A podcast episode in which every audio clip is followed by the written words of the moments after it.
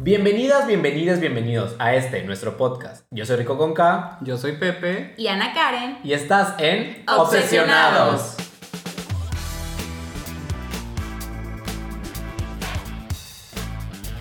Hoy estamos muy contentos por tener en este espacio a una mujer que nos llena de alegría y ocupa un espacio muy muy grande en nuestros corazones. Ella es nuestra biológica favorita, Ana Karen Morales, o mejor conocida en el bajo mundo como Ana Bicho Makeup. Voy a venir más seguido porque nunca me hablan así.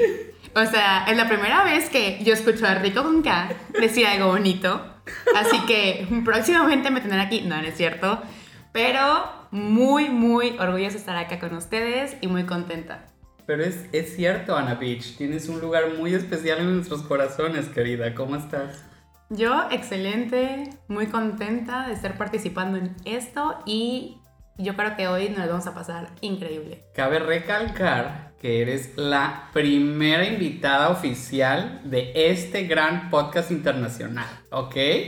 Así claro, que- porque nos escuchan en Alemania, en Estados Unidos, en España. Perfecto, mi mercado favorito. Sí. Yo voy por el pasaporte. De hecho, ahorita tenemos que empezar a hablar en alemán, chicos. ¿eh? Pero bueno, se preguntarán por qué tenemos a esta bellísima persona hoy con nosotros. Y es porque el tema del día de hoy no hay persona que conozcamos que esté más preparada para esto que es Disney.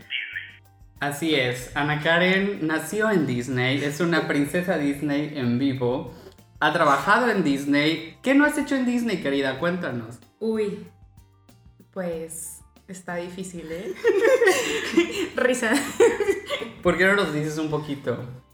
Bueno, la verdad, mi obsesión en Disney empezó cuando yo era chiquita debido a que mis papás tienen una agencia de viajes y arman grupos para chicos de secundaria para graduarse por allá. Entonces he tenido la oportunidad de ir cada año y pues ahí empezó. Y también me gustan mucho las películas y todo eso, pero al fin y al cabo fue gracias a mis papás que empezó todo esto. De ahí mis hermanas tuvieron la oportunidad de irse a trabajar a Disney y ahí fue cuando yo dije, ¿por qué no yo también? Y pues así empezó todo. Entonces, ¿se podría decir que estás obsesionada con Disney? Me encanta Disney. Pero ¿quién no está obsesionado con Disney? Me- me- Debatible dice. Es debatible, es debatible, pero no, sí, yo creo que es, es una industria, eh, ¿sí se le dice industria? Sí, compañía. Una compañía, yo creo que nos marcó como generación a todos, ¿no? Hasta las más viejitas y a las más nuevas. No, pero a ver, aquí entre amigues, cuéntanos un poco acerca de tu experiencia, algún secreto que tengas de Disney o algo que hayas vivido con clientes siendo clientes. Uy, en Disney yo creo que lo que más aprendí fue... Que no nos puedan demandar, por favor. Ah, no, yo iba a decir, ser paciente. Nada más que eso. Este, hay de todo, las Karen existen en todas partes. En Disney la gente va a ser muy ambiciosa y todo lo van a querer gratis. Eso es algo que a mí sí me marcó porque tú como, vamos a decir, como cast member, que es la persona que está trabajando, y el guest, que es el cliente, tú tienes que darle lo mejor. Algo muy importante, yo aprendí a que cuando tú estés trabajando, todos, todos tus problemas se quedan atrás, en backstage. Entonces tú estás haciendo un performance, estás actuando. Entonces tú cada vez que trabajas, tú eres un actor. Y tú, y bueno, en mi caso yo fui un actor mexicano, por decirlo así, porque estaba en el pabellón mexicano vendiendo tacos, gracias. este, pero tú tienes que hacer ese engagement con el guest y ser que ese día sea el mejor de su vida, aunque esté horrible. Pero sí, las Karens van a ser Karens y te va a llegar la persona que te diga, güey, pagué 200 dólares y ¿por qué está lloviendo? Y tú así de que, este, perdóname, no soy Dios, pero Me gustaría. me gustaría, pero pues no puedo. O sea, digo, ya soy mujer, pero vaya, no te puedo hacer todo. pero, vaya, esa es la diferencia, de que quieren todo a la mano y no se lo puedes dar. Y ellos como dicen, ya pagué, ¿dónde están mis cosas? Pero por más que yo quisiera quitarles la lluvia, no podía. Y por ejemplo, o sea, tú, ¿a qué edad es que trabajaste en Disney? La- o sea, ¿cuál es la mejor edad? O... No, tú, tu experiencia, tú, o sea, ¿cuándo fue que entraste a trabajar a Disney? ¿Cuánto tiempo? Yo entré a trabajar en Disney en el 2018, no, 2019. Ok. este, apliqué para un programa cultural que es de un año, el cual no lo pude terminar debido a nuestra gran amiga Miss Coronavirus. este, pero estuve 10 meses, los cuales fueron el mejor trabajo de mi vida. Sí, es una frega, trabajas un chorro, pero vale la pena cada minuto. Y ahí es donde entraste a Epcot, ¿no? A la parte de México. Correcto, porque como es cultural, tú vas directamente al pabellón de tu país natal. Hay diferentes programas, como el de College Program, que puedes ir seis meses, o el de verano, que solo vas por tres.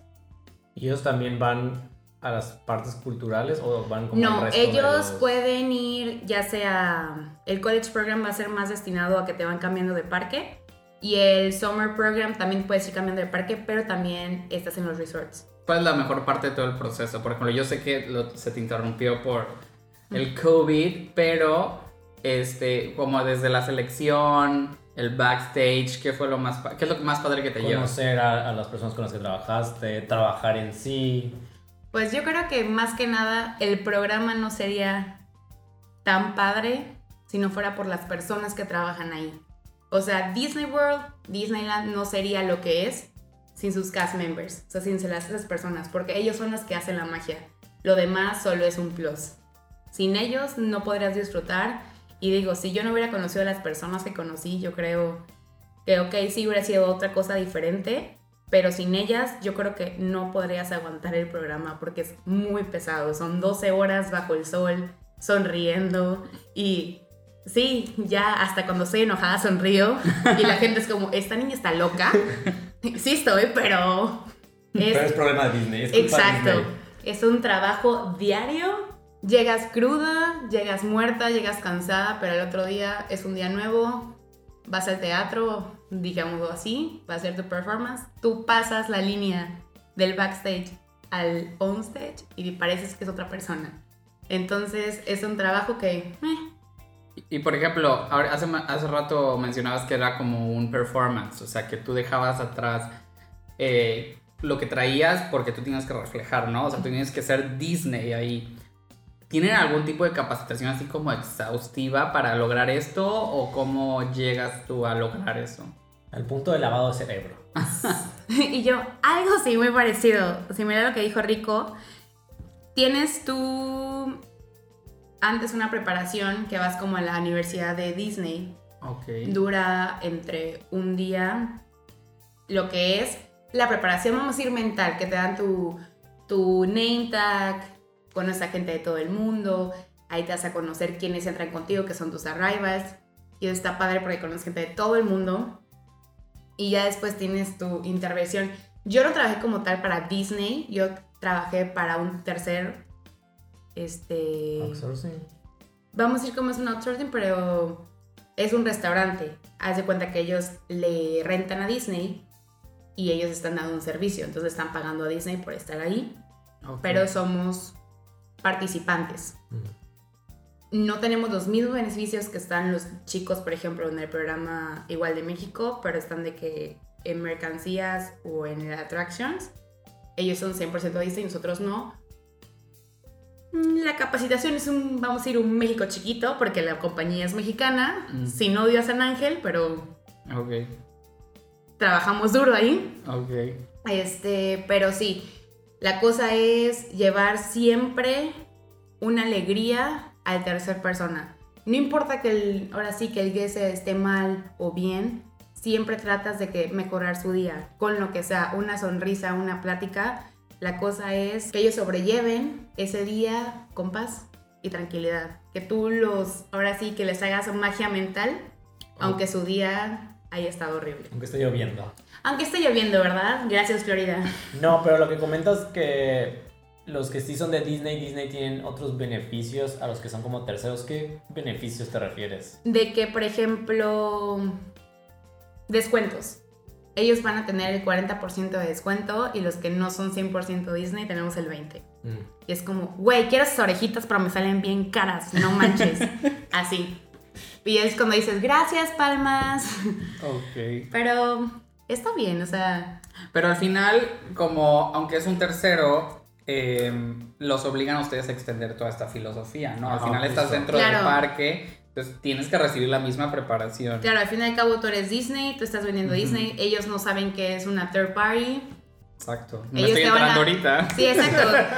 ustedes van a entrar y igual ustedes están entrando a pura magia. La experiencia. La Disney. experiencia Disney, correcto. Y lo padre de estar trabajando ahí es cuando puedes ser magical moments, que eso es algo random, eso sale del cast member, no es de ahora sí que de la compañía, pero es como cuando te regalan un churro, cuando te regalan una paleta. Yo me acuerdo mucho cuando estaba chiquita con mi papá, íbamos a ir a comprar un helado en, Hollywood Studios y de repente nos dicen de que, ay, le pedí dos helados y me dijo, ay, no, no es nada. Y yo, ¿cómo que no es nada? O sea, no, no, no, no es nada. Y es cuando dices, wow, y me dice, have a magical moment. Y yo sé que, y yo de que, gracias.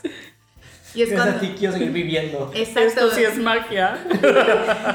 y es cuando dices de que las pequeñas acciones hacen un gran cambio en tu día. Entonces, la verdad, eso está muy padre cuando ves que el niño está llorando, desquiciado, porque está lloviendo y dices, mira, ¿sabes qué? Soy buena onda, te voy a dar unos churros Que cuestan 15 dólares.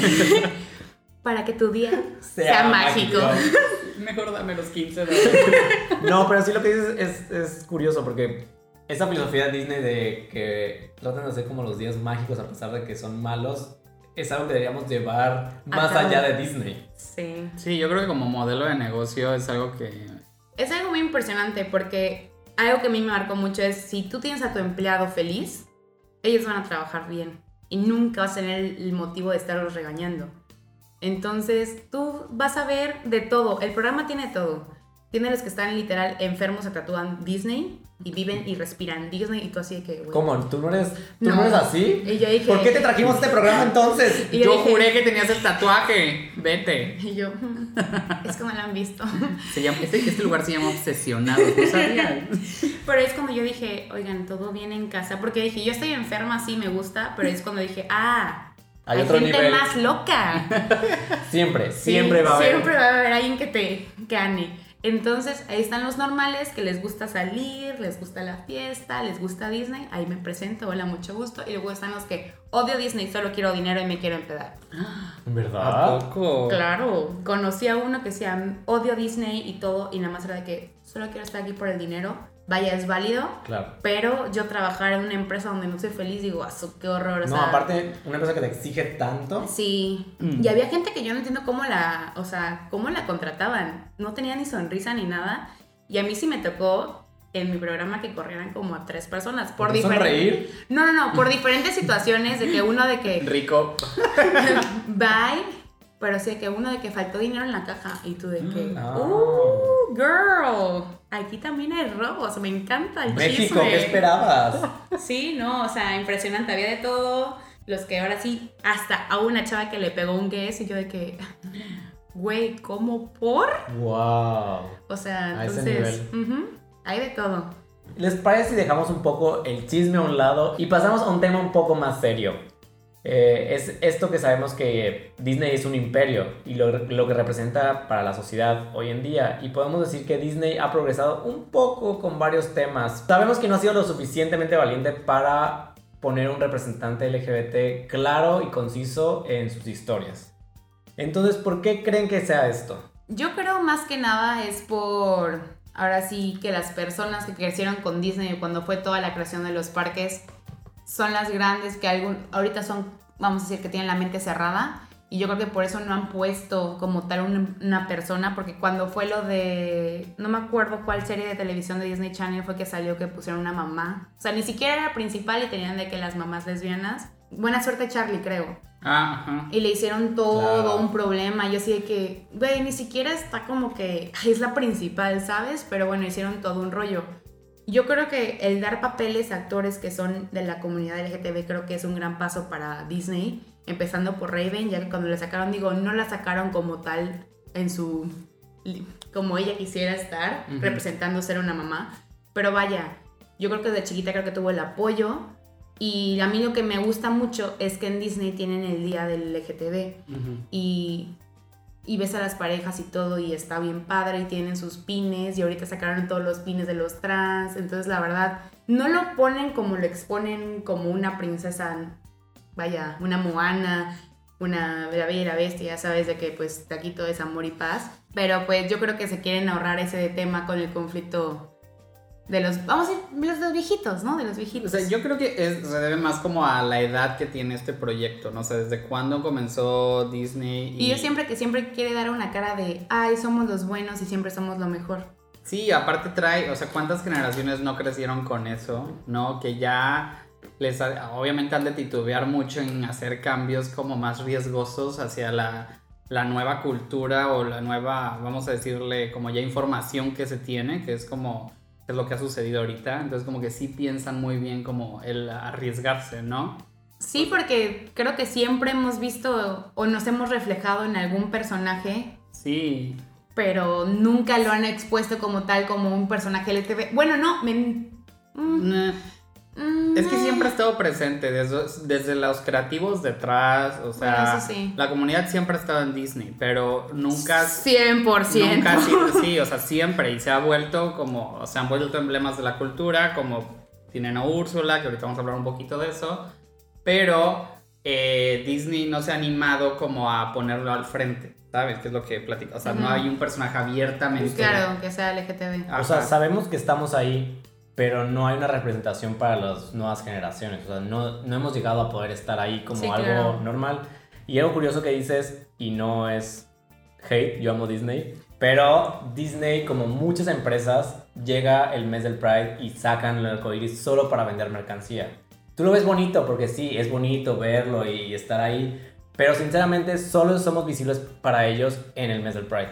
Fuera de eso, es muy complicado. Marketing. Es, es eso, es real, Sí. o sea, es muy bonito y es muy padre, lo celebramos y lo que quieras, pero al final seguimos siendo invisibles.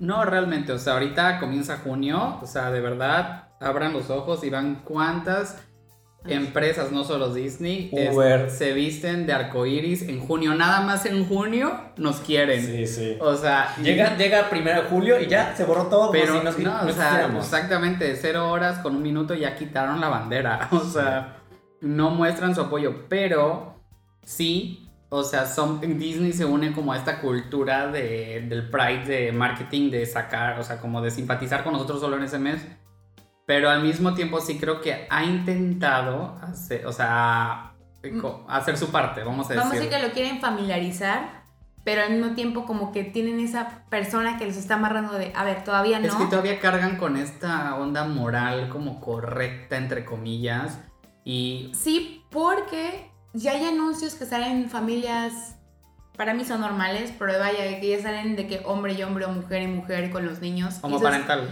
Ajá, entonces está padre porque ya es como, güey, le están metiendo poquito a poquito. Tal vez para la, para vamos a, entre comillas, la gente normal, es como, güey, ¿qué onda?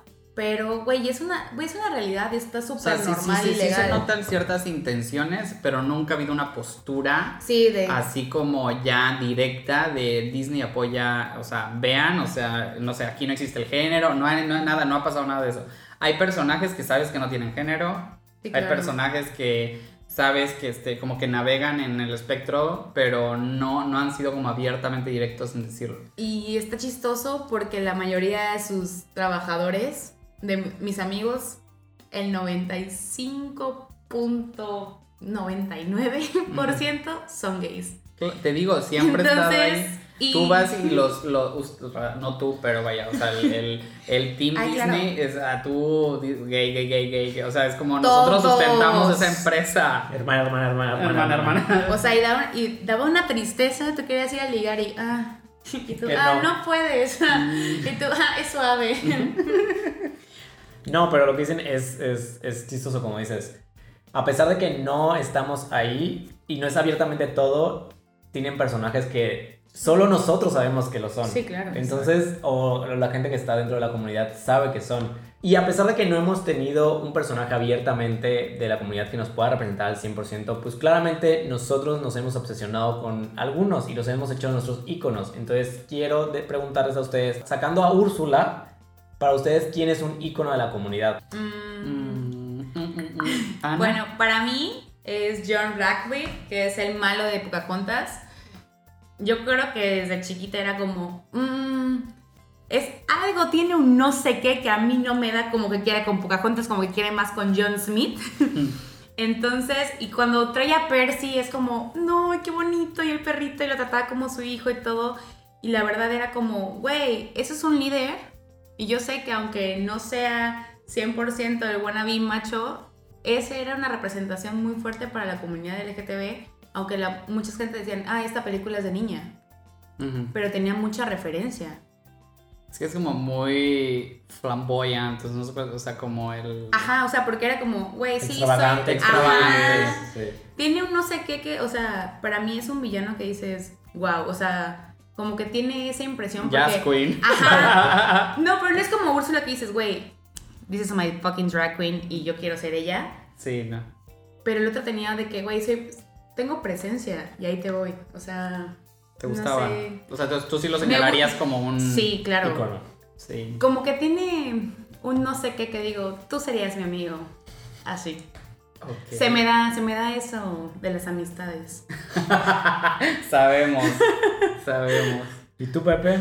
Yo, mira, tengo, o sea, me quitaste a Úrsula, pero eh, me atrevería a decir que Kronk, el de... ¡Claro! Las locuras del emperador, porque es un personaje... Musculoca. Ajá, o- sí, O sea, totalmente. to- es totalmente una musculoca con mucho cariño. Claro. Este, porque es un personaje masculino como, como en el que exageran un poquito su masculinidad con estas proporciones súper musculosas y así, pero al mismo tiempo es como súper noble y nunca ves al personaje como, ya saben, como persiguiendo una mujer o inclinado a, o sea, siempre, nunca tocan ese tema. ¿Nunca viste las locuras del emperador? O, No, o la- había, no, pero sí sacó en la película de Kron que ahí sale con la que se casó. Sí, pero no está detrás de la mujer. O sea, Ah, le no. cocina, Sí, claro. bailan tango, con todas esas cosas. Ay, la verdad está bien bonita esa O peli. sea, es súper Y su relación con género Isma- fluido. Ajá. Ajá. O sea, ya luego hay una película en la que dices tú que sí se asegura que no es, pero al, al menos en la historia principal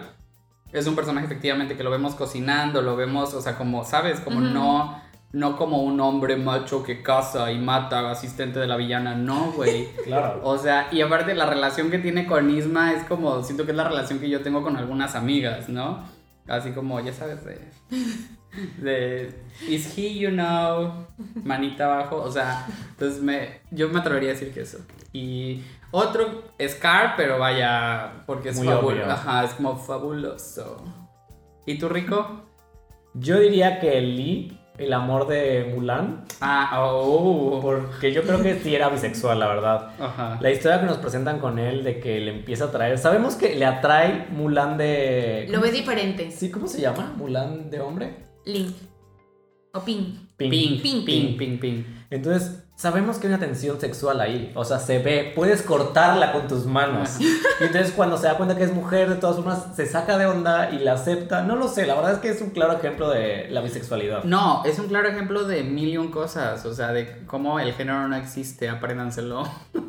bueno, para mí no ¿Qué es existe. género? Ah. No, realmente, o sea, de hecho sí, eh, es como de una manera, vamos a decirle, como muy inocente, Disney nos puso el mensaje enfrente, ¿no? O sea, por eso les decía yo hace ratito de que, aunque no ha puesto abiertamente o no lo ha dicho, como que ha Siempre puesto está. muchos elementos para nosotros, ¿no? De niños... Pero que solo nosotros sabemos. Pero, por ejemplo, yo cuando era chico y vi Mulan no me fijé en eso. Ni yo, ni yo. Ahorita, como que dices, güey, o sea... Claro, ahí estuvo todo el tiempo. O sea, como que... Yo siento que Disney hace eso mucho igual que Pixar, de que ya está poniendo películas de niños, pero tú como adulto, o ya lo ves ahorita como adulto, o yo ahorita viendo películas de Disney, veo que son muchos, o doble sentido, Sí. o le de- encuentras acabas muchas de decir cosas. Pixar, me acordé de la Catarina de Bichos. Ah. Ladybug. Otro icono gay, claro que sí. No, y, y podríamos seguir diciendo iconos aparte. Y la oruga, así de soy una bella mariposa. Sí eres. No, pero como les digo, o sea, podremos seguir hablando de iconos y estar toda la noche hablando de esto, pero ya sabemos que se acerca el estreno de otro de nuestros iconos grandes, poderosos, que es Cruella. Cruela. Cruella se viene ya el estreno y yo la verdad es que sí estoy muy muy emocionado. Tengo mis dudas porque no quiero que la victimicen como a su hermana maléfica. La verdad que la hagan buena y que te expliquen el por qué es mala y todo eso no me gustaría. La verdad yo Cruella es mala por ser ella.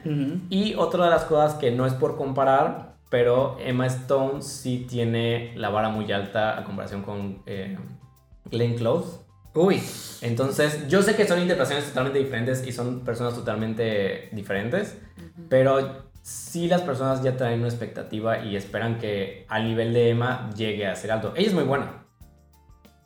Yo creo, yo creo, yo creo que a comparación, por ejemplo, la interpretación de Glenn Close de Cruella Es 100% la caricatura. es exacto, es el otro lado de la historia. Por ejemplo, esa es la historia que todos conocimos en, las que, en la que Cruella tiene el papel de villana y nosotros estamos viendo, por así decirlo, la versión de los dálmatas, ¿no? De esta historia. Ahora vamos a ver la versión en los ojos de Cruella, ¿no? Entonces, yo sí creo que nos van a explicar un poquito el origen de su locura y de por qué era tan errática y tan atacada y cómo se obsesionaba. Digo, la vimos como la de Glenn Close, la de 101 y 102 dálmatas, como acaba en el psiquiátrico, Sí, sale. Me Entonces, encanta cuando está en la, la escena Y que el de... pelo- Así, buenísima, no Sí, manches. sí, sí, y que se empieza a obsesionar y que ve la escena en la que todo tiene manchas. Ah, no, increíble. O sea, sí tiene, en cultura pop, tiene Emma Stone unos zapatos muy grandes que llenar, porque tenemos todos grabados a la cruela de Glenn Close, me incluyo, para mí es de mis interpretaciones favoritas de live action, pero sí me llama mucho la atención y sí quiero saber qué historia nos cuentan de Cruella. Sí, yo también creo que es un prior Ajá. a lo que pasó, a cuando conoce a todo esto de Pelita, los, los dálmatas, bla, bla, bla, bla.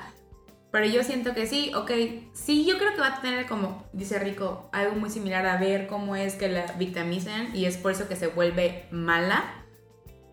Pero necesitamos ese antes para saber por qué o qué. Y a lo que hemos visto en los trailers es de que, pues sí, está la otra señora que la trata No, lo mal que y hemos visto en los trailers es que una está loca y la otra está más loca. Sí, o sea, lo que te dice el tráiler es de que la señora traumó a Cruella y la volvió Ajá. la esquizofrénica que soy en día. Oye, pero ¿a poco no está padrísimo cuando ella entra y dice de que dices, porque no hay? Ya llegué, perras, Sí. quítense que ahí les voy. O sea, Yo creo que lo que sí me gustaría es que nos dejen como justo con Cruella antes de hacer, de, de hacer todo lo que hizo, ¿no? Por ejemplo, o sea, ahorita vamos a ver a Cruella joven, este, se vuelve loca, no sé qué, todo esto... Y el- empieza, ¿no? y, y que se quede ahí. Lo que no me gustó de Maléfica es como nos contaron el, antes. el antes y, todavía, y la ves acabar buena. Y es como... Y en No. la 2 Tú todavía no. te cuentan la historia original, pero desde los ojos de la mamá del príncipe, que es la que contó la historia donde ella es mala. Entonces Te digo algo, me dormí. Yo Ni la no- Gaby. Yo no recuerdo haberme dormido, simplemente no la recuerdo así como, como, uff, ¿sabes? O sea, Es que aparte, o sea, Maléfica tenía que ser, para mí, es de mis villanos el favoritas. nombre lo dice, es la reina del mal. Pero más bien, La Bella Durmiente. Qué película tan aburrida. O sea, la princesa más nefasta que hay. Yo creo que sí nos va a gustar el Cruella. Tengo muchas em- esperanzas en Emma Stone. Y en- también la otra, o sea, también es súper buena actriz. Entonces, Porque aparte, ¿vieron eh, La Favorita con Emma Stone? no. Véanla. Si me estás escuchando, vela. Para que vean que Emma Stone sí puede interpretar una desquiciada. Ah, no, me queda claro que puede. Se van a emocionar. Y yo estoy listo para ver a la versión más eh, femenina del Joker. Con mi querido. O sea, Harley Quinn, no, no, ese va a ser cruel, la van a ver. no importa. O sea, a ver, el Joker te cuenta una historia de cómo nace un villano y se vuelve loco y eh, salud mental, etc. Yo creo que tiene un trasfondo similar a Cruella. Creo que es lo que nos van a contar. Me espero. Bueno, yo cuando vi la esa, yo pensé que estaba viendo la Harley de. Quinn. Ajá. Ay, no, no, no. Brace of Prey. Pues que tú no ves películas de eso, o sea, también. Pues sí, no, ya luego haremos un podcast de cómo me, me explican Marvel. ¡Ay, sí, sí! quedó, Bueno. quedó. ¿Qué más prueba quieren? Antes de terminar el programa, quiero darle las gracias a este ser de luz, Ana Bicho Makeup, por estar con nosotros hoy. También recordarles que nuestra lucha no termina a pesar de que tengamos íconos que amemos y nos llenen de vida. No olvidemos que necesitamos representaciones directas para que todos, todas y todos los niños puedan cre- crecer en un ambiente más seguro y también sentirse más identificados. También quiero recordarles que si nos quieren contar una historia, un consejo o simplemente buscan a alguien que los escuche un rato, pueden comunicarse con nosotros a nuestro Instagram que es obsesionado con un 2, un poco complicado. ¿Y algo quieras decir, Ana? No, gracias por invitarme, tenerme aquí. Ha sido un honor. Me la paso súper bien con ustedes. Siguen escuchando Obsesionados. Yo lo hago cada vez que me arreglo para venir a verlos y, amiga, quedo. Ustedes saben cómo. Nuestra fan número uno, dices tú. Ah, por favor. Arturo. Y eh, mención honorífica Ingrid, que siempre me dice que nos repite y nos repite. Besotes a Querétaro. Recuerden que esto fue Obsesionados y hasta la próxima.